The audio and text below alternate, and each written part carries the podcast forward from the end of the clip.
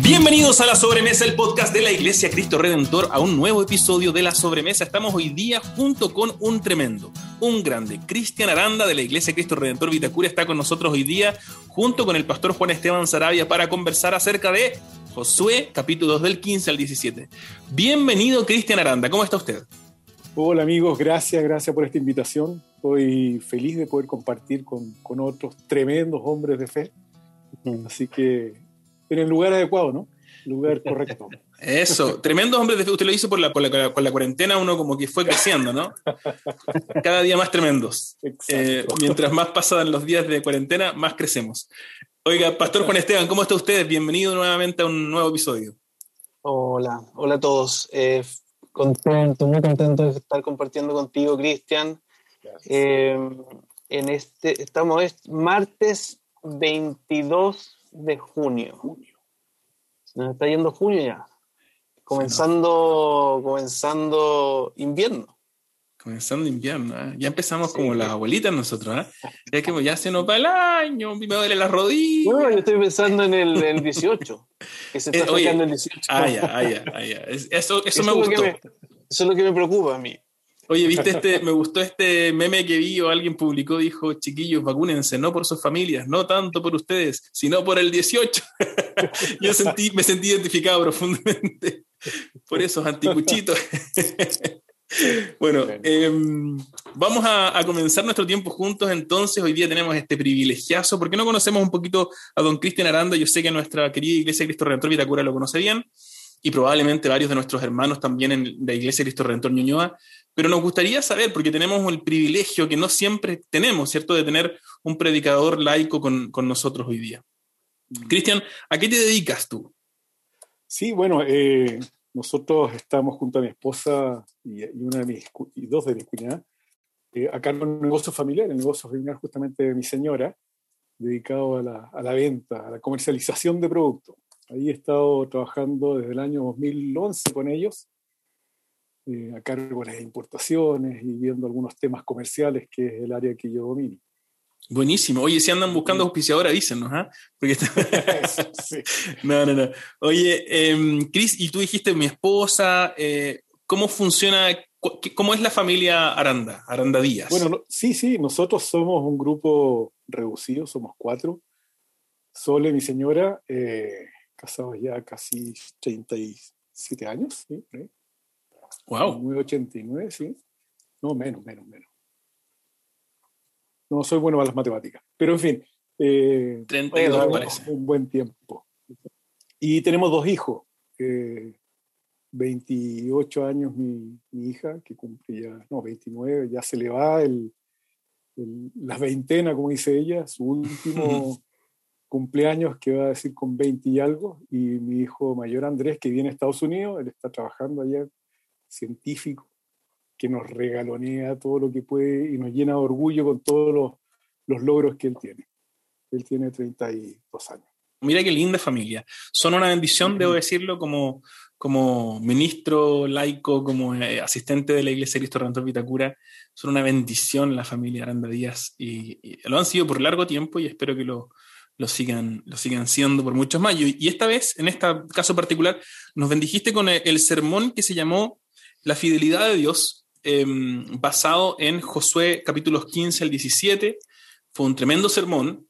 Y hay que decir, antes de, continuar, solamente porque no quiero dejarlo, dejarlo sin mencionar, pero eh, este sermón también fue predicado, o sea, este texto también fue predicado Em, por Cristian, Rivera en la Iglesia Cristo Redentor de Ñuñoa. Lamentablemente, Cristian no pudo acompañarnos por un tema de trabajo, tenía reuniones en este horario y no alcanzamos a coordinar otra cosa. Así que le mandamos un saludo afectuoso a Cristian eh, y eh, me dijeron que había sido también un, rico sermón. El pastor Juan Esteban nos va a contar un poquito más, pero está teniendo algunos problemas de conexión, así que en cuanto se reconecte, porque no, no fuimos nosotros los que lo expulsamos, ¿eh? él se desconectó por si acaso. Pero en cuanto se, reconecte, se autocensuró. Él nos va a contar un poquito también de cómo estuvo ese sermón en, en Ñuñoa. Em, bueno, Cris, ¿qué te parece si... Bueno, tenemos hartas preguntas de la gente, así que mientras estamos hablando, eh, a las personas que están viéndonos por YouTube pueden ir mandándonos las preguntas que surgieron ahí em, del, del, sermón, pero también en la medida que avanzamos en la conversación pueden ir subiéndolo y, escribiéndonos preguntas, saludos, eh, tomates, lo que ustedes quieran. Ahí ya está Rubén, Rubén Álvarez y Paula Rodríguez, como todo, todos los, los, los, martes puntualmente ellos llegan. Y también está conectado nuestro querido Tomás, Tomás Fernando Merino. Le mandamos un abrazo grande a los tres. ¿Qué tal si comenzamos leyendo el texto? Em, bueno, veámoslo. Mira, lo que hicimos nosotros en, en Vitacura fue leer una porción del texto porque es una porción bastante larga. Entonces, ¿qué tal, Cris, si tú nos haces un resumen del capítulo 15, del 16 y quizás leemos una parte del 17? ¿Te parece? Ok. ¿Podrías contarnos grosso modo de qué se trata el 15 y el 16? Bueno, sí, eh, yo le mencioné en algún minuto a, esta idea de estos pasajes que son eh, mensajes paralelos o pasajes paralelos, porque todos más o menos parten con la misma dinámica, mostrando territorios que estaban siendo entregados y con algunas similitudes en cuanto a comportamientos del pueblo de cada una de esas tres tribus. Eh, así como la tribu de Judá, que sale mencionada en el, en el capítulo 15, tenemos la tribu de Efraín en el 16 y finalmente el que utilizamos para la prédica el 17 con la tribu de Manasés. Entonces hay una cierta eh, dinámica en cada uno de ellos, se va como repitiendo. Son como bloques en que se muestra el territorio, pero también hay algunas indicaciones que, que son claves para el mensaje final que Dios nos quiere entregar en, en estos tres capítulos. Buenísimo, entonces hay básicamente una narración de esta distribución de las tierras que comenzamos a ver en el capítulo 13. ¿Se acuerdan que dijimos, ¿no? Que del 1 al 12 tiene que ver con la conquista de la tierra de Canaán, liderada por supuesto por este personaje principal que se llama Josué, pero ya en em, el capítulo 13 eh, la tortilla se da vuelta más hacia la distribución de la tierra que ya había sido conquistada, o que al menos eh, quedaba, algunas quedaban por conquistar, pero, pero ya estábamos en la etapa de distribuir las tierras entre las tribus. Y ahí estamos, desde el capítulo 13, y hoy día nos encontramos con la distribución entonces en el capítulo 15 de la tierra de Judá, como dijo muy bien mi, mi querido Chris, y en el 16 nos encontramos con eh, la distribución del, del, territorio de Efraín y Manasés, eh, y llegamos al 17 y hay una historia muy entretenida. Eh, ¿Qué te parece si leemos esa historia, Chris? Leemos el capítulo 17, ¿te parece? ¿Leamos el, el capítulo completo, tú crees? ¿O qué tal si leemos a lo mejor eh, del 1 al 5? Eso, vamos en esa... Esa historia, porque hay una historia, claro, está la gran historia de, de la distribución de estas tierras y hay un zoom hacia una historia particular, una familia en particular, eh, representativa de estas tribus, de estas tribus de, en particular, en este caso es la tribu de Manasés, ¿no? Exactamente. Bueno, lea, no sé si tú quieres leer, bueno, ahí llegó nuestro pastor Juan Esteban, qué bueno que pagó la cuenta, pastor, me alegro mucho. Gracias por estar con nosotros. Perdone, acá se cortó la luz en mi casa, pero ya se repuso. Mm, yo pensé que era internet nomás. Eh, no, no, no, la luz. La luz. Usted podría, pastor, ya que está ahí ya listo con nosotros, leernos el capítulo 17, versículos del 1 al 5. ¿Sí? 17. Me estoy animado. Josué 17 del 1 al 5. Uh -huh. También a la tribu de Manasés se le asignó su propio territorio porque él era el primogénito de José. A Maquir, primogénito de Manasés y antepasado de los galadaitas, galaditas, se le concedió Galaad y Basán por ser hombre de guerra. Los demás clanes de la tribu de Manasés también recibieron sus territorios. Abieser, Gelec, Asriel, Siquén, Jefer y Semidá estos eran descendientes de Manasés, hijo de José. Sucedió que Zelofejad, hijo de Jefer, nieto de Galaad y bisnieto de Manasés, solo tuvo hijas cuyos nombres eran Mahla, Noa, Jogla, Milca y Tirsa. Ellas se presentaron ante Eleazar el sacerdote, ante Josué, hijo de Nun, y ante los jefes de Israel, y les dijeron, el Señor le ordenó a Moisés que nos dieran tierras en los territorios asignados como herencia a nuestro clan. Entonces Josué hizo tal como el Señor le había ordenado. La tribu de Manasés recibió diez porciones de tierra, además de los territorios de Galaad y Basán, que están al lado oriente del Jordán. Esta es palabra del Señor. Gracias, Señor. Gracias, Señor. Oye, solamente ahí creo que vale la pena mencionar, porque el 5 está conectado con el 6. Al menos, no sé si a lo mejor en la, en la NBI no. Ah, sí. sí, ¿Puedes leer el 6 también? El 6, sí. Esto se debió a que las hijas de Manasés recibieron tierras como herencia, además de las repartidas a los descendientes varones. Galaad fue asignada a los otros descendientes de Manasés. Hasta ahí.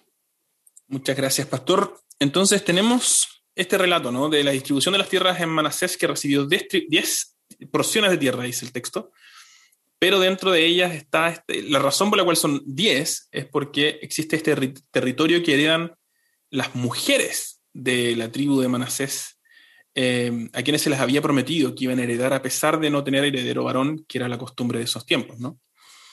Em, súper. Oye, Chris, ¿cómo te sentiste? Em, ¿Cómo te sentiste preparando este sermón? ¿Qué fue, qué fue, ¿Cuáles fueron las dificultades que encontraste? Porque es un texto largo, es un texto que no necesariamente es fácil o familiar. Em, qué fue lo más difícil de preparar este sermón? Sí, mira, después de todo yo decía, uy, la riqueza de estos tres pasajes es enorme, tiene muchas cosas que se pueden eh, extraer de, estos tres pasajes independientes de, de, estos territorios. Y, qué dificultad tuve poder centrarme bien, porque la, idea me llevaba a distintas, eh, distintos relatos. Por ejemplo, el tema de Caleb, el amor de, Dios en, mostrándolo en Caleb, o en este caso la hija Axa, que también de alguna forma es regaloneada por el Señor y también recibe eh, una porción extra de, herencia. Eh, me estuve tentado también en, trabajar esa área, pero había que acotarlo y irnos al, tema central, ¿no es cierto? Mm. Y, por otro lado vemos al final, claro, un pueblo que tiene un corazón corrupto, un corazón dudoso. Hay, había mucho material en, estos tres capítulos. Y quizá eso fue lo, más, lo más difícil, la, cantidad de material, todas estas microhistorias y tener que condensarlas, ¿no? Absolutamente. Entonces, poder centrarse en esto fue también un desafío que, mm. se fue después acomodando y, mostrando la real dimensión del tema central de los pasajes. Claro que sí. Bueno, hay que, hay que decir que eh, como nosotros hemos propuesto en este, en este año, ¿no? Mientras estemos con, y quizás no es una mala costumbre para después, porque los sermones están siendo de más o menos 20 minutos, ese ha sido como nuestro, nuestro límite ideal, pero Cristian Aranda predicó pero excelentemente en 16 minutos con 40 segundos, o sea, un, un, resumen muy bien logrado, una condensación ahí bien trabajada. Así que fue muy bueno eh, el sermón. Yo me acuerdo mucho de que lo disfrutamos mucho, Cris. Así que gracias por eso. Gracias por enfrentar esas dificultades. Gracias. Difícil. Oye, Cris, ¿y mm, cuál crees, no sé si te gustaría compartir, eh, o sería bueno, cuál fue el tema central del, del sermón. Sí, e, e, el, tema, el tema principal fue esa fidelidad de Dios a toda prueba. Eh, y fue importante poder descubrir también en, este, en esta situación, en estos versículos de, de las hijas de Zelofejad, que ellas reclaman su, su herencia. yo quiero lo que me prometieron. A ver, pero ¿cómo? ¿De dónde salió esta promesa? vamos buscando. Y eso nos lleva a números 27, donde sale este relato de que las mismas hijas, las cinco hijas, se acercan a Moisés, a Moisés en este caso y a el, sacerdote Lazar y, y, le plantean esta necesidad de, tener herencia. Y ahí Dios le habla a Moisés y le, le deja claro mm. que ellas tenían que recibir la, la, herencia. En este mundo tan patriarcal que lo comenté en el sermón, donde ellas no tenían espacio. Me, me, me hizo mucho clic esta situación eh, de que las mujeres se sienten a lo mejor pasadas a llevar muchas veces. Pero aquí Dios fue claro y preciso. Ellas sí van a recibir, son hijas mías y van a recibir su herencia como les corresponde.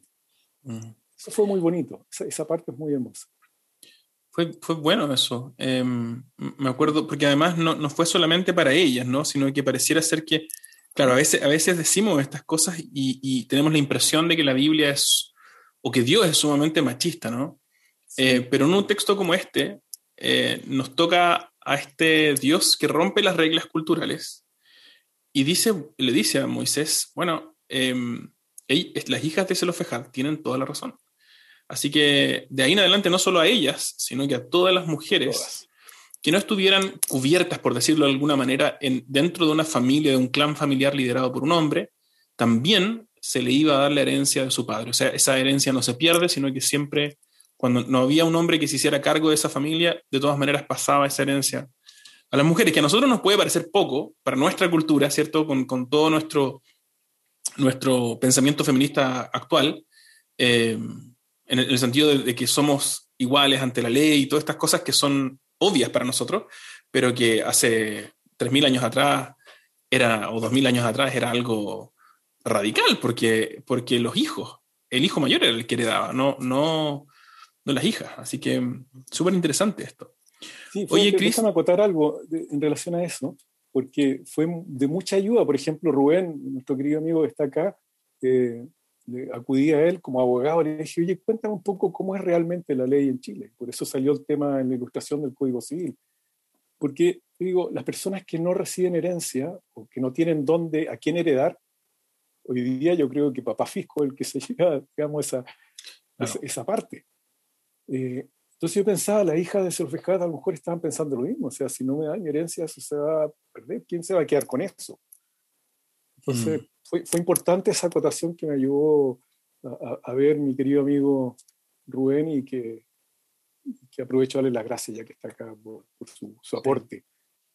Oye, y, es interesante, no sé si ahí ya en el tiempo que estuve eh, eliminado y cortado, eh, no sé si alcanzaron a hablar de, de que Cristian Rivera predicó este mismo texto eh, y lo acompañé en ese proceso también. El, y al leer el, todos los tres capítulos, uno ve em, ¿cierto? esta fidelidad tan generosa también, ¿cierto?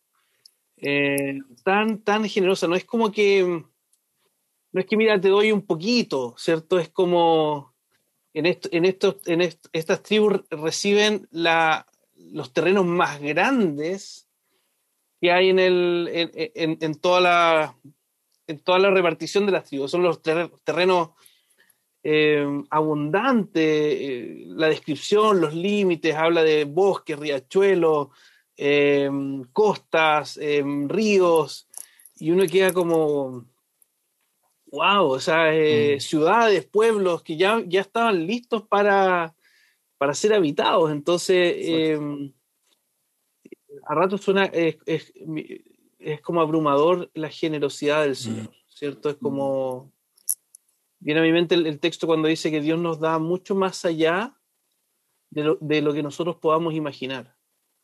Eh, yo creo que el pueblo nunca, en el desierto nunca se imaginó lo que estaban recibiendo por herencia. Sí, ¿eh? me, me, me, encantó ese balance porque efectivamente vemos una fidelidad a toda, a prueba de todo, como decía Chris, ¿no? Em, pero también esta fidelidad que no es solo por cumplir, no es como, mira, ya les prometí esto, tengo, porque a uno le pasa de repente que empeñaste la palabra y así, ya, tengo que cumplir con esta cuestión que prometí, ya, ok, me saco el cacho, pago la deuda. Pero aquí hay una, una, manera de cumplir sus promesas que es mucho más allá del, del deber, ¿no? Tiene mucho más que ver con, con la generosidad, como decías tú, Juan Esteban. Oye, solo para mm, continuar con la conversación, quiero mencionar eh, a todos los que están escuchando y no han escuchado el sermón de Cristian Aranda, pueden escucharlo en el canal de YouTube de la Iglesia Cristo Redentor Vitacura. Se llama La Fidelidad de Dios y está centrado en Josué del 15 al 17. Lo mismo para cualquier sermón que usted haya escuchado en, en la anterioridad o que se haya perdido quizás, puede escucharlos en nuestro canal de YouTube. Sería muy interesante, Pastor, si es que pudiéramos tener también las predicaciones de, de Ñuñoa para ir subiéndolas y, tenerlas todas en, el mismo, el mismo canal. tiene un em, precio, todo tiene un precio. me imagino, me imagino. Eh, oiga, hablando de, em, de, la predicación, porque la predicación entonces se centró en la fidelidad de Dios, eh, en un contraste, ¿no? Entre esta, esta, este Dios que cumple sus promesas a pesar de todo, pero también está este pueblo que insiste una y otra y otra y otra vez en, una incertidumbre respecto de si va a cumplir él, las promesas que ha hecho. Al comienzo, ¿se acuerdan de Josué? Vimos a este pueblo entusiasmado y dicen, vamos, vamos, vamos a, hacerle, vamos a obedecer en todo al Señor, pero en la medida en que ya vamos del capítulo 13 en adelante, empezamos a ver cómo esto se empieza a desmigajar un poco, ¿no? Em, tengo al respecto unas preguntas que nos mandaron nuestros queridos hermanos eh, Ana María Wilhelm y Tomás Merino. Eh, respecto, bueno, y Emi también nos mandó unas preguntas respecto de la fidelidad y todo este concepto de fidelidad. Entonces, em, Emi dice, aquí creo que es buen momento para tirarnos con estas preguntas, así que el pastor probablemente va a tener otras que me pueda tirar ahí. Em, por ahora voy a ir con las de Emi. Dice, ¿por qué piensas que el pueblo fue infiel? ¿Y qué crees que nos motiva a nosotros a veces a ser infieles? La pregunta la respondo yo, me imagino. Pero por supuesto, pues, ah, usted, es el, predicador. Usted es el predicador. sí, bueno, nuestro corazón eh, permanentemente desobediente y es infiel. O sea, eso es una, una gran verdad que la cargamos desde que nacemos. ¿no? Eh, la pregunta, ¿qué nos motiva a nosotros a ser infieles? Depender de nosotros, queremos todo tener el control. Yo creo que eso es uno de los graves problemas del mundo, del ser humano, que todo tiene que pasar por nuestra manipulación, el, tener el joystick en la mano y poder dirigir absolutamente todo y acomodarlo a nuestras necesidades. Y generalmente el ego nos gana y quiere ser para nosotros, digamos, el beneficio. Mm. Siento que eh, eso nos hace caer constantemente en olvidarnos de que tenemos un Padre proveedor que, que ya lo hizo todo por nosotros y, nos olvidamos que Él es el que mm. dirige. Él tiene el joystick. Ese mm. tema es un temazo, ¿ah? Y creo que a veces lo pasamos por alto. Se nos olvida rápidamente que es algo tan fundamental en la Biblia que está en el comienzo, ¿cierto? Que es el tema de, de, de cómo nosotros en nuestra naturaleza hemos sido trastocados, ¿no? Tenemos esta, esta disposición hostil hacia Dios que afecta todas las áreas de nuestra vida. Em, y por un lado es una doctrina que queremos afirmar y recordar y por otro lado queremos tomarla en serio, no solo como una lista de cosas que hacemos bien o mal, como listas de pecado, ¿cierto? Sino como una, una disposición, principalmente, ¿no? En primer lugar, una, una indisposición hacia Dios. Hoy día estaba conversando con, con un amigo respecto de, de, cómo los cristianos vemos la psicología y que por supuesto que tenemos que celebrar las tremendas herramientas que nos entrega, pero mm, necesitamos como cristianos complementar eso con el Evangelio, ¿cierto? Esas herramientas, ese diagnóstico tan bueno. Y con una de las cosas que muchas veces se nos olvida es, es justamente esto, la necesidad de reconocer eh, que detrás de todo nuestras marañas psicológicas, nuestras, no, nuestra psiquis quiero decir, eh, muchas veces hay cosas de las que necesitamos arrepentirnos. Y, y por eso necesitamos ir al Evangelio para, para ser llamados a ese arrepentimiento. Perdón, ahí me fui por, por, las ramas, pero creo que, creo que tenía que ver con lo que conversábamos hoy día con este amigo. Lo otro también que pensaba el, es que la falta de fe tiene estas dos expresiones, ¿cierto? Y depende mucho del carácter que cada una de, la, de las personas tenemos. Algunos, como no confiamos en Dios, tratamos de tomar el sartén por el mango, ¿cierto?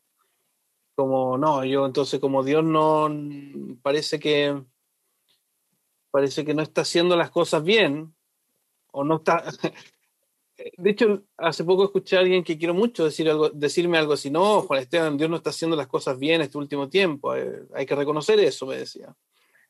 Eh, entonces, cuando nosotros nos ponemos en ese lado orgulloso de decir, mira, somos nosotros los que evaluamos a Dios eh, y por lo tanto al desconfiar de Él, tomamos el, sartén por el mango, nosotros, eso es pecado, que proviene de la falta de fe. Pero estando, a veces tenemos otro carácter que es como más, eh, desconfiamos de Dios y nos produce miedo. ¿Cierto? El, temor, la, reacción no es, no es tomar el sartén por el mango, la, la, eh, es, el, no hacerlo, como fueron los, los, ¿cómo se llaman? Los primeros espías bajo Moisés. Que en vez de, confiar en el Señor e ir y tomar por posesión la tierra prometida, eh, no fueron, se asustaron, se inmovilizaron, desobedecieron. Entonces como que la desobediencia viene por ese orgullo o miedo cuya raíz es la falta de fe que es justamente lo que Caleb tenía, digamos, fe, cierta fe a todas, así como... Sí, me da lo mismo lo que el resto diga, me da lo mm. mismo lo que las circunstancias digan, me da lo mismo si hay un gigante allá, y yo confío en el mm. Señor y hago lo que me dicen. Sí, es que lo que estás diciendo, Juan, es tan importante. Esta semana he tenido muy buenas conversaciones con jóvenes de nuestra iglesia em, estas semanas y, ha surgido este tema. Eh, sobre todo por el, tema del, sermón de la semana pasada, ¿cierto? Con este tema del costo que significa, eh, que implica eh, ser un, un, seguidor, un discípulo de Jesús. Em, y creo que hay un tipo de cristianismo que quiere eliminar con el codo, quiere borrar con el codo la idea del pecado. Y en cuanto nosotros porque, y, creo que la razón por la que lo quiere borrar es porque es ofensiva, es funable a, los ojos de nuestra sociedad. El problema es que cuando hacemos eso, muy, yo nunca he visto que eso se haga sin pagar el costo de, de también quitar a Jesús. Porque cuando el pecado deja de ser una realidad, bien entendido, ¿cierto? A veces creo que también hay un mal entendimiento del pecado, como, como, una lista de cosas que si haces te vas al infierno porque eres malo, con un tono muy culposo, muy moralista, que creo que la Biblia no necesariamente comparte. Pero como entendiendo bien qué es el pecado en, su corazón, eh, creo que nos protege de, en primer lugar, un Jesús que está profundamente trastocado, está, está desdibujado y, y, hacemos un Jesús a nuestra pinta nomás. Y por otro lado, de una relativización completa de toda la Biblia. Al final es eh, mejor vámonos para la casa, porque al final terminas creyendo lo que te gusta de la Biblia y lo que no te gusta lo rechazas. Y eso, en realidad, no, no es cristianismo, nunca ha sido. O sea, si yo no, si yo no estoy dispuesto a ser corregido por el Señor, em, bueno, estamos en la misma condición que mis, que mis queridos amigos ateos. ¿Para qué me sirve Jesús, cierto? Jesús, Jesús es Señor, no solamente un Salvador. Y creo que necesitamos decirlo una y otra vez. Eh, el peligro es grave, el peligro de, negar esta doctrina fundamental del pecado. Hay que tratarlo con mucho cuidado, pero el peligro de negarlo es eh, terminar en una cosa rara, en una religión, en una religión eh, de mi filosofía personal y no, no en una religión donde hay un, un Dios que se revela y que se revela y hay veces que me incomoda en su revelación, porque no soy yo, es Él el, protagonista de su palabra. Oye, em, no sé si quieres continuar tú con la otra, Juanes. Sí, em, vamos con la que hizo Tomás, Tomás Merino, ¿cierto? Em, mencionaste, dice Tomás, que en Jesús el Señor cubre con su fidelidad nuestra infidelidad. Qué lindo eso. Mencionaste, buena pregunta, linda la pregunta mencionaste que en Jesús el Señor cubre con su fidelidad nuestra infidelidad. ¿Existe límite para esa cobertura? ¿Qué hay de los pecados imperdonables? Chan, chan, chan. Es una, buenísima pregunta que, tiene Tomás ahí. Eh, yo creo que primero eh, poder centrarnos en, existen categorías de, de, pecados, esa tal vez es el trasfondo de, la pregunta de Tomás, en, la cual a mi parecer y desde mi conocimiento siento que todos los pecados son iguales para Dios. Pecar es alejarnos de Dios, alejarnos de su voluntad, de su de, de, la fe que tenemos en Él. Es alejarnos de Él. Pero obviamente, claro que hay un pecado que es mucho mayor. Si lo podemos poner en alguna categoría, a mi parecer, y ustedes me podrán corregir, y esto lo menciona eh, eh, Marcos en el capítulo 3, lo busqué, 29, que eh, no hay más mayor pecado el que blasfemar al Espíritu Santo. ¿No es cierto? Creo que ese como eso te deja fuera de la vida eterna. Pero esto lo tenemos que visualizar desde la perspectiva de que eso le ocurre a un cristiano que blasfema al Espíritu Santo. Y no se trata de a lo mejor de decirle una grosería, a lo mejor, o, negar a Jesús en el sentido de, no, sabes que no, yo hoy día dejo de, creer en Jesús y punto, no sé, creo que está, hablando de una locura, no sé, cualquiera sea esa blasfemia. Mm. Esta se refiere a negarlo y darle el lugar prioritario más que a Jesús a Satanás. Mm o poner a Satanás en su lugar. Y, lo voy a buscar, eh, eh, leer porque busqué en, la Biblia lo que dice respecto a este. Y dice Marcos 3, eh, pero nadie puede entrar en la casa de un hombre. Esto se refiere a una situación que estaba mencionando Jesús y saquear sus bienes si primero no lo ata. Entonces podrá saquear la casa. En verdad les digo que todos los pecados serán perdonados a los hijos de los hombres. Todos los pecados serán perdonados a los hijos de los hombres. Y las blasfemias con que blasfemen. ¿ya? Pero cualquiera que blasfeme contra el Espíritu Santo no tiene jamás perdón, sino que es culpable de pecado eterno. Entonces, es, poner a Jesús. Cristian, ¿puedes leer el verso que viene después de eso? Sí, claro. Porque dicen tienen un espíritu inmundo. Porque tienen un espíritu inmundo. Decir eso del Espíritu Santo, de, Jesús, es la blasfemia. creo que un cristiano lo tiene clarísimo. Un, un seguidor de Cristo sabe que no puedes poner en el mismo lugar, en el mismo sitio, mm. a estas dos contrapartes. Mm. Cuando uno es el, nuestro Dios creador y el otro es el que nos quiere llevar al, abismo. Esa es la blasfemia que ellos se refiere. Lo que tú estás diciendo, yo estoy súper de acuerdo contigo, Cristian. Lo que tú estás diciendo es que la, muerte de Cristo en la cruz cubre multitud de pecados. Y, y, en un sentido no hay límites ahí, ¿cierto? Eh, al más cruel pecador, al más vil pecador eh, que se arrepiente y pone su confianza en Cristo,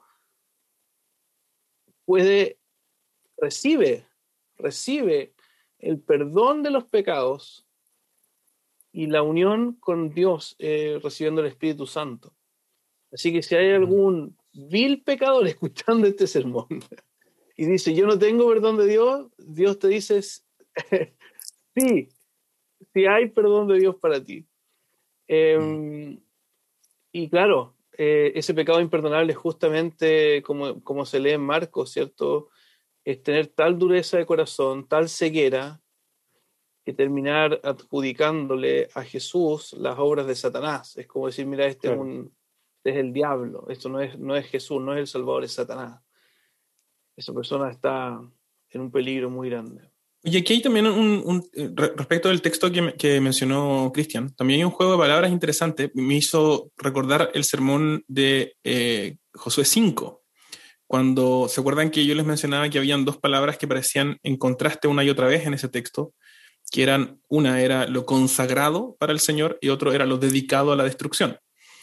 Eh, y que parece ser que también hay un juego similar aquí en el texto de, de Marcos, porque Marcos era, ¿cierto? Marcos 3. Marcos 3, sí. Porque mm, en el texto de Marcos 3 aparece este, el Espíritu Santo de Dios. Eh, y en contraste, y el problema es que esta gente piensa que le, confunde el Espíritu Santo de Dios con el espíritu inmundo, con un espíritu inmundo de Satanás. Entonces, pareciera ser que el pecado imperdonable en realidad es la, eh, o sea, es no identificar a Jesús como quien es eh, y por lo tanto rechazarlo. En el mm. fondo, nos está diciendo que la única condición para recibir el perdón es reconocer a Jesús como Hijo de Dios, como Salvador y Señor, como, eh, como Dios mismo, ¿no? Entonces, claro, o sea, no, no, no hay límite para el perdón si es que hemos reconocido a Jesús como Señor y Salvador, ¿cierto? ¿Estamos de acuerdo ahí o, hay algo de acuerdo. Ya. Súper de acuerdo. Eh, yo me acordaba que lo he puesto en algunos alguna ilustración en, algún sermón que, perdón si me estoy repitiendo, pero para mí es muy significativo. Cuando era niño una vez eh, me, porté muy mal, tenía como siete años y vivíamos en Concepción. Podríamos invitar a tu mamá, Juan Esteban, a que nos cuente esa historia. Estaría bueno. Yo creo que sería una tremenda invitada. tremenda invitada. No tendría ni una compasión conmigo.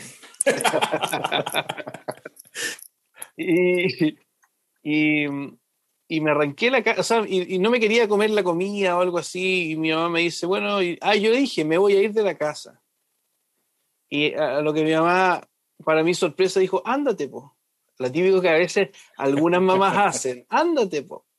dije, ya, me voy. Y ya, y agarré mis cosas, y hice como un, así como el chavo el 8, así. Con un pelescoito. Y era en, Concepción a las 6 de la tarde en invierno, no, es como Santiago, estaba totalmente oscuro. no sé, en un rato más en Conce va a estar oscuro. Y, y, salí y abrí la puerta y caché que mi mamá estaba dejando que yo abriera la puerta. y la abrí despacito y dije, me estoy yendo, sí, ándate, me decía. Y, y salgo y dije, me, me, voy, me voy, y ándate. Y hasta que la cerré, y yo estaba afuera, y toda mi familia estaba dentro de la casa, y afuera todo oscuro. Claro. Y ahí lloré, y sabes mm. que mi orgullo eh, no me permitió golpear la puerta. Eh, así que empecé a pensar, bueno, voy a pasar la noche acá en la calle. Y empecé a caminar eh, a la esquina de noche. Cuando, o sea, te fuiste, te fuiste, o sea, realmente avanzaste, no te quedaste en la puerta. No, no me quedé en la puerta, avancé. Avancé como una cuadra. Y de repente, llorando, de repente veo a mi mamá en bata, porque ya era de noche, en bata, y me dice, Juanito. y yo salgo corriendo así, como en cámara lenta. la abrazo y ella me envuelve en su bata, horrible la bata, hay que decirlo, roja, fea. yo sentí en ese momento, cuando yo recuerdo eso, yo, yo siento eso, que ella asumió mi vergüenza en la calle. Mm, mm. Ella asumió mi vergüenza, ella estaba ahí mm. con bata, envolviéndome de, de, mi, de mi propio llanto, de mi vergüenza y del frío y de todo. Entonces, cuando... Quizá la vergüenza también relacionada con, con, ese orgullo de no, no, yo no, oye, qué linda imagen, ¿eh? Qué linda imagen. Entonces, cuando esa frase que, que, dijiste tú y que Tomás menciona, eh, eh, el Señor cubre con su fidelidad nuestra infidelidad, a mí siempre viene esa, esa imagen de mi mamá cubriéndome, mm. asumiendo los costos por, por mi orgullo. Eh, y Dios es así con nosotros. Ese fue un cuadro como de, de mm, del, del, Dios pródigo la mamá pródiga, podríamos decirle aquí, ¿no? Absolutamente. Oye, Ana María nos envía otra pregunta más. Eh, respecto a este tema de la, de la, fidelidad del Señor, ¿cierto? O la infidelidad del pueblo. Dice, es posible que al pensar en este Padre que cubre nuestra infidelidad, alguien piense que entonces no tiene que hacer nada más, ¿cierto? O sea, mm, Dios cubre mi infidelidad, así que, chao, pues hasta ahí, súper bien, o sea, estamos bien. ¿Es así? ¿Hay algo, hay espacio? ¿Es necesario cambiar? ¿Qué hay de, pedir perdón? ¿Qué hay de arrepentirse? ¿Qué hay, que, hay de cambiar? Etcétera. Cris. Sí, eso es súper es, eh, común escuchar esa, esa idea que plantea Anita María. Y de hecho yo de alguna forma lo, lo, lo menciono en el, en el, sermón. Incluso les digo, pongan atención en esto, lo recalco, porque siento que muchas personas, eh, cristianos, que creen en Dios, o que creen, eh, no, no, creen tanto en Jesús, sino que en, Dios, estoy pensando a lo mejor en, alguien que venga a una iglesia católica, siente que la culpa la arrastran por siempre. Y por eso digo que si no entendemos bien claramente que Jesús murió y resucitó en la cruz para limpiar nuestros pecados, porque Él los tomó para sí y se los llevó y nos, nos liberó de esa culpa, eh, cuesta entenderlo. Entonces arrastran esa mochila. Entonces, volviendo a la, pregunta de la Anita María, claro, yo creo que es, fácil pensar en eso y sabes que tal Dios ya lo hizo por mí, no necesito hacer nada más. Pero me, me hace mucha, mucha lógica la predica que hizo Juan Esteban, en, creo que fue el capítulo 13, que tú hablabas de caminar a la manera de Jesús. Y, y lo recalcaste muchas veces. O sea, creo que un cristiano tiene que andar fielmente a la manera de Jesús, de la manera de Dios, más dicho, lo mencionaste de esa forma, eh, para poder eh, entender este, este tema de que esa infidelidad Dios la, la limpió a nosotros. Ella la cubrió. Entonces, ¿qué es mm. lo que tenemos que hacer? La, la, respuesta, yo digo, caminar a la manera de Jesús caminar como Él, ser como Él, tener el carácter. No solamente decirlo, sabes que yo soy, soy cristiano, yo creo en Jesús, pero estoy diciéndolo con la mano izquierda, derecha escribiéndolo, pero con la mano izquierda lo estoy borrando. Hay que mm. vivir el cristianismo a la manera de Dios, a la manera de Jesús. Mm. Y si me permites, Chris, aquí yo creo que eh, los capítulos del 15 al 17 están evidentemente, después del capítulo 14. Creo que son como dos partes de un todo, en el sentido de que muestran, por un lado, este contraste entre la fidelidad a Dios que vemos en Caleb, en Caleb perdón, y luego los 15 al 17 donde hemos muy recalcado esta infidelidad eh, del pueblo y la fidelidad de Dios. Entonces, em, creo que vale la pena recordar que, que creo que cuando estamos hablando de, cómo sería la fidelidad o, estas preguntas respecto de, en el fondo, cómo, qué significa seguir a Jesús eh, eh, para nosotros como cristianos, em, está Caleb 14 de trasfondo, diciendo, bueno, ahí tiene un costo seguir a Jesús. Y a veces ese costo en nuestra cultura popular se desdibuja, porque suena mejor tener una suerte de Jesús medio como un Jesús pacifista, activista, social, pero que no es Señor, que no, que no tiene una opinión fuerte respecto de la manera en que vivimos, que no se mete en nuestra sexualidad, por ejemplo, que no se mete en la manera en que administramos nuestras finanzas o nuestros negocios debajo de, la mesa, o, que no se mete con la política, que no se es como un Jesús súper eh, políticamente correcto.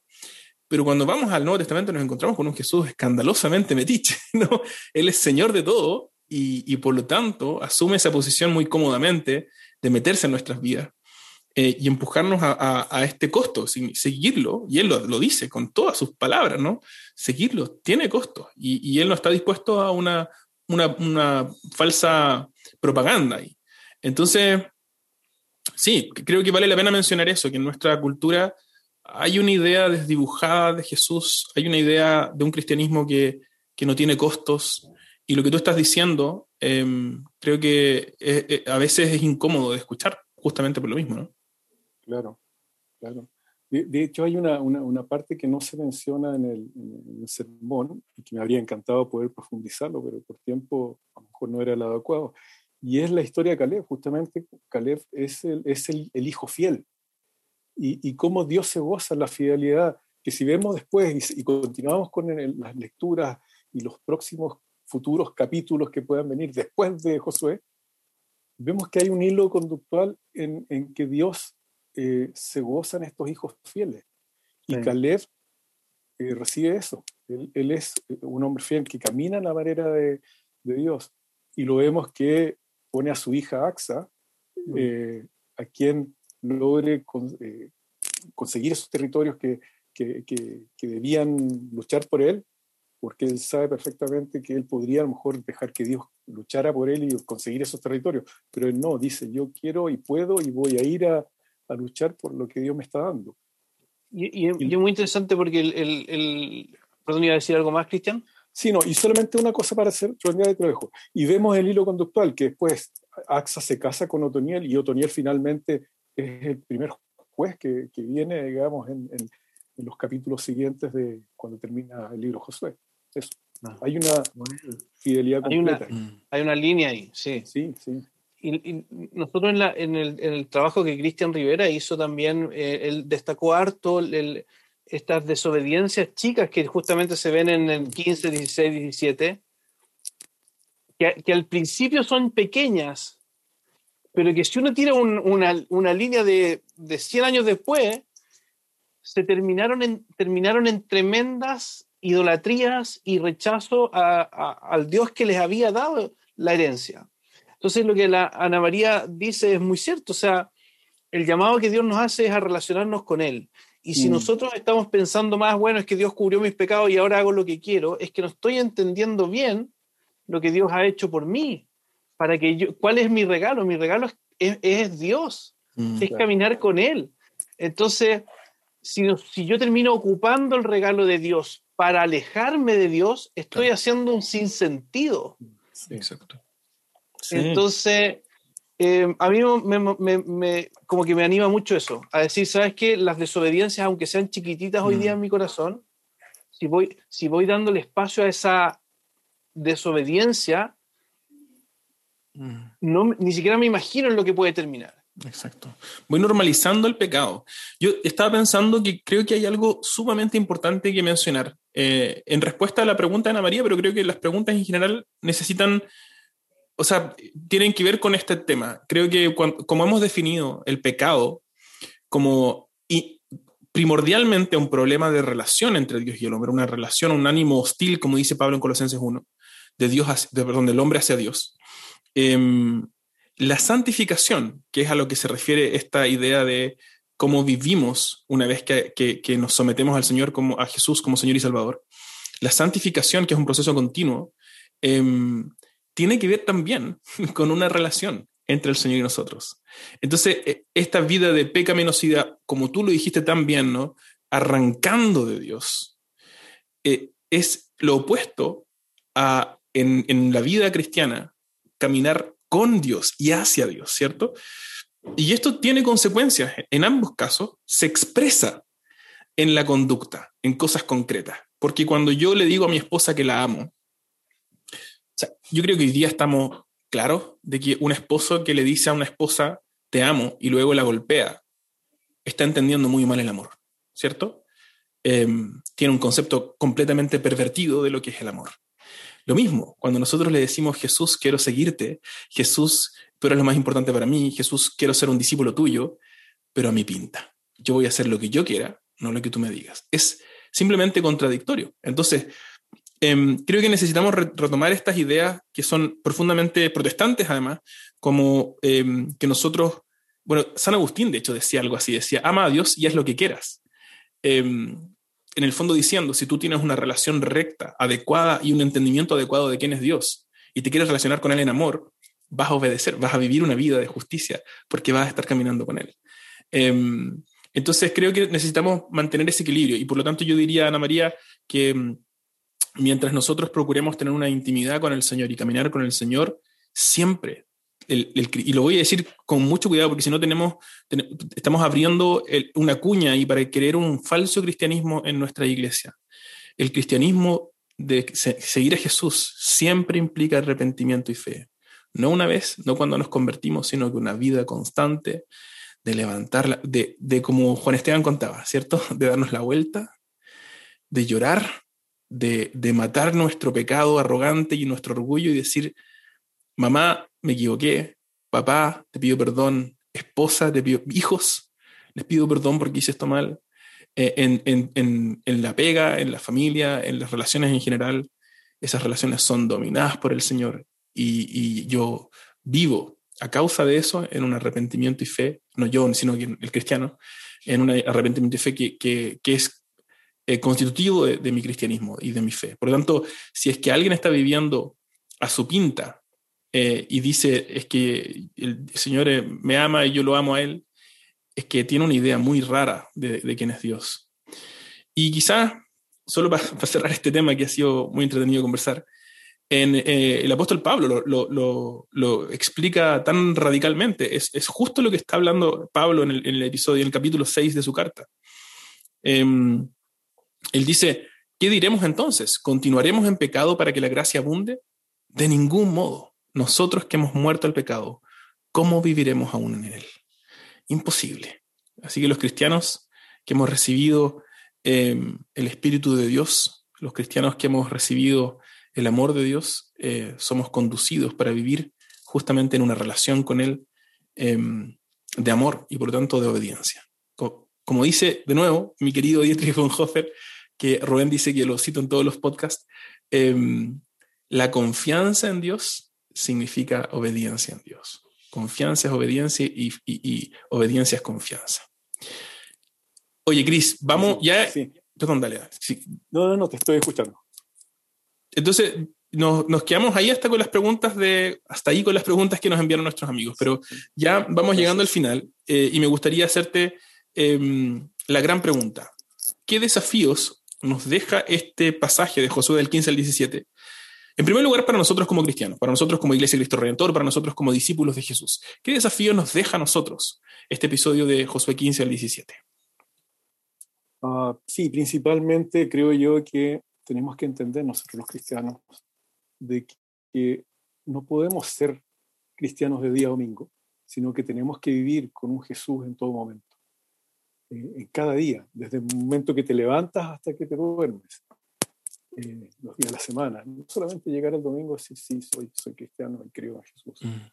Tenemos que vivir a la manera de Él. Tenemos mm. que servirlo constantemente.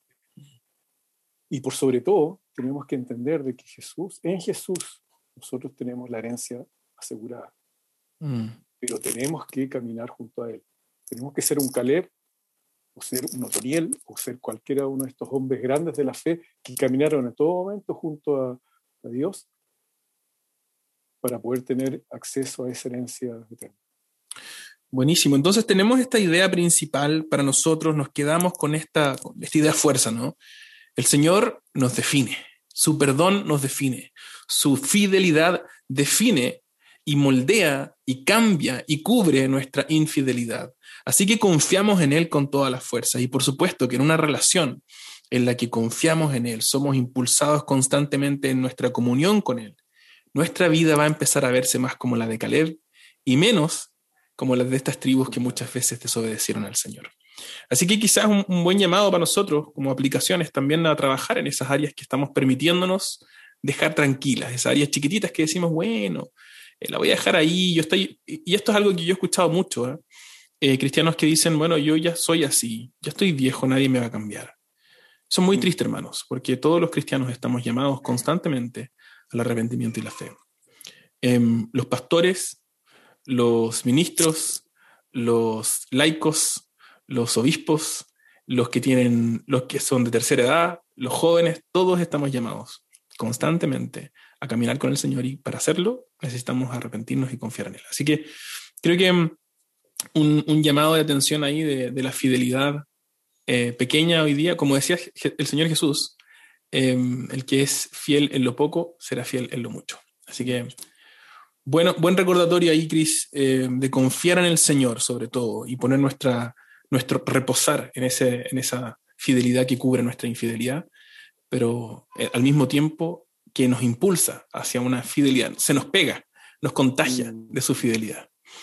Oye, eh, y para terminar ya, nuestra Ajá. última pregunta del día. ¿Qué mensaje nos ofrece Josué 15 al 17 para compartir, porque estamos obviamente siempre pensando, tenemos estas conversaciones muy entretenidas con las personas que nos rodean, nuestros colegas, nuestros amigos, nuestros vecinos. ¿Qué hay en Josué 15 al 17 para poder compartirlo con aquellos que nos rodean? Quizás pensando a lo mejor un no cristiano. Claro, por supuesto, claro, estamos pensando en, en amigos no cristianos. Sí, yo, yo le diría que perdieran el miedo a ese Dios eh, tirano, castigador, y descubrir este Dios amoroso que nos está, pero constantemente llenando de situaciones de alegría, de gozo, cuando caminamos junto a Él. Y son pequeñas cosas a lo mejor que vamos a ir persiguiendo. Eh, cómo Dios, eh, en, en, su plan perfecto para cada uno de nosotros, y, y, con mayor razón para los que no creen en Él, cuando llegan a su brazo y cuando creen en Él, eh, todo será gozo y una vida maravillosa al lado de él. Van a entender tantas cosas. Mm. Yo siento que perdí gran parte de mi vida y Dios me puso eh, en algún minuto de mi vida una situación particular que me hizo mirarlo a él y entregarme a él. Y desde ese día el gozo ha sido total. Hay mm. momentos difíciles, sí, como todo el mundo los tiene, pero descanso en él.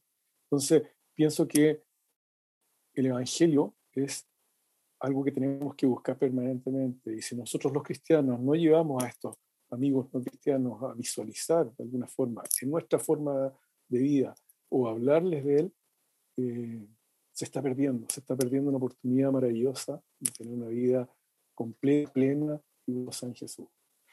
Buenísimo, Cris. Eh, ¿Sabes qué me hizo pensar también esta pregunta de, de, qué podemos nosotros también conversar? ¿Qué mensaje nos deja Josué del 15 al 17? En particular en tu sermón, ¿eh? eh, eh quizás para aquellos que, que, lo escuchamos, estoy seguro que Cristian, Cristian Rivera también hizo el, el mismo esfuerzo, ¿no?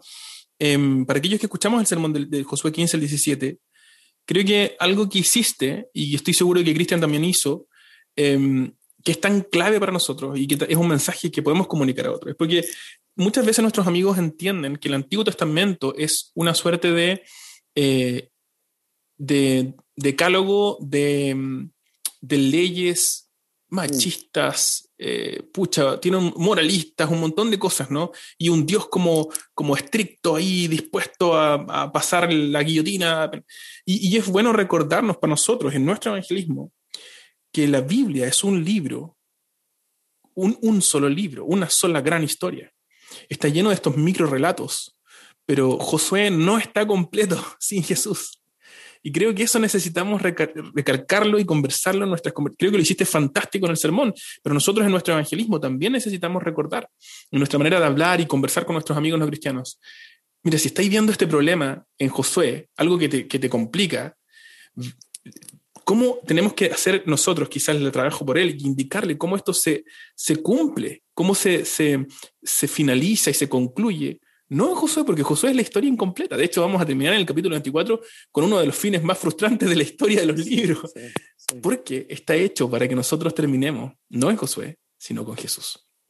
Y solo en Jesús es que encontramos la conclusión, el cierre, eh, eh, finalmente como este sentido de, que, de, cierre, de, plenitud de, los libros del Antiguo Testamento, solo lo encontramos en, en, Jesucristo. Así que creo que vale la pena recordar eso para nosotros. Cuando encontramos pasajes difíciles del Antiguo Testamento, necesitamos nosotros recordarnos a nosotros mismos, pero también a nuestros amigos, que el Antiguo Testamento no está completo, sino que vino, por eso vino Jesús, a completarlo. Y eso es lo que Jesús dice, ¿no? No he venido a abolir la ley, no he venido a, abolir la Torá, la escritura del Antiguo Testamento, sino a completarla.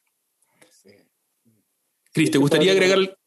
Sí, este Padre amoroso eh, la, verdad que nos llena en todo momento, en todo, y, poder sentir ese, ese, amor paternal, que los que somos padres nos damos cuenta cómo es cuando lo transmitimos a nuestros hijos. y yo lo digo en mi sermón, o sea, el gozo enorme de poder tener un, hijos que reconozcan, que, que tienen una, una, relación tan estrecha con su padre, eh, nos llena el corazón de forma impresionante. Imagínense Dios y los, esos hijos suyos que tengan esa relación con cada uno de ustedes. Búsquenla, búsquenla. Mm. qué bueno que lo dices. Está ahí, está ahí. Qué bueno que lo dices, Chris, qué, lindo, qué lindas palabras. Em, sí, quizás esta semana también, como lo contaba, hablando con un par de jóvenes, em, cuando nosotros vemos pasajes como estos, que nos confrontan con, con esta fidelidad de Dios, pero con nuestra infidelidad, em, es fácil creerle, creer mentiras y creer que, Dios no nos ama porque no nos em, permite seguir como estamos. Eh, pero es bueno recordar que eso es mentira y que el Señor no, su fidelidad cubre nuestra infidelidad y, y la transforma. Pero Él nos ama profundamente, es un Padre amoroso, ¿cierto? Qué lindo tono para terminar nuestro podcast. Hemos llegado al final porque ya estamos en la hora. Así que nos vamos a despedir. Cristian Aranda, muchísimas gracias por acompañarnos. También gracias al pastor Juan Esteban Sarabia. El Señor les bendiga mucho. Oye, Cris, ¿algunas últimas palabras antes de despedirnos? Sí, sigan escuchando estos podcasts, pero por favor no se pierdan el resto de la, de la historia de Josué. Eso. disfrutarla, pero como lo he hecho yo durante todo este proceso. Buenísimo. Entonces, si usted está escuchando este podcast quizás por primera vez o no sabe o se le olvidó, Puede escuchar el sermón de Cristian Aranda en el canal de YouTube de la Iglesia Cristo Redentor Vitacura. Eh, puede también seguirnos en las redes sociales. Tenemos Instagram, tenemos Facebook. Le cuento además que eh, tenemos estamos creando un experimento que partimos hace ya más o menos un mes de subir reels, que son estas historias cortitas, videos de 15 segundos. El último reel ha sido compartido y mm, más de 1.500 personas han visto este video chiquitito. Así que les, les animo a ir compartiendo este, estas historias. Son, son historias cortitas que estamos dejando para poder compartir con nuestros amigos, con nuestros vecinos. Así que le animamos a compartir, a ver, revisen el material. Hay muy buen material que estamos tratando de subir para que todos podamos ser alimentados en este tiempo de pandemia. A pesar de la, de la distancia, eh, estamos cerca eh, y queremos ocupar todos los medios para que caminemos cerca unos de otros y del Señor. Cris, muchas gracias por acompañarnos esta semana. El Señor te bendiga muchísimo. Gracias a tu esposa, a Sole, gracias a, la Ara, por, a Andrés también por prestarnos al, papá, al esposo, en este ratito y tenerte con nosotros eh, en esta rica conversación. Nos vamos a ver la próxima semana entonces y lo dejamos hasta acá por hoy El Señor les bendiga.